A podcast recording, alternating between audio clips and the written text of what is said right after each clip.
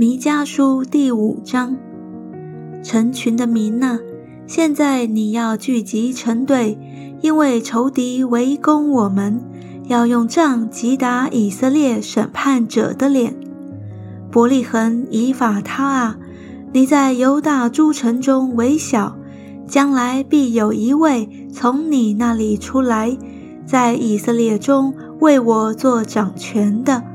它的根源从亘古，从太初就有。耶和华必将以色列人交付敌人，只等那生产的妇人生下子来。那时，掌权者其余的弟兄必归到以色列人那里。他必起来，依靠耶和华的大能，并耶和华他神之名的威严，喂养他的羊群。他们要安然居住，因为他必日渐尊大，直到地极。这位必作我们的平安。当亚述人进入我们的地境，践踏宫殿的时候，我们就立起七个牧者、八个首领攻击他。他们必用刀剑毁坏亚述地和宁陆地的关口。亚述人进入我们的地境践踏的时候，他必拯救我们。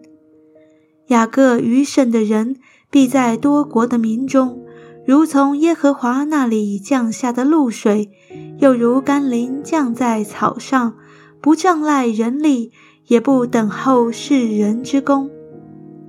雅各余剩的人必在多国多民中，如林间百兽中的狮子。又如少壮狮子在羊群中，他若经过，就必践踏撕裂，无人搭救。愿你的手举起，高过敌人；愿你的仇敌都被剪除。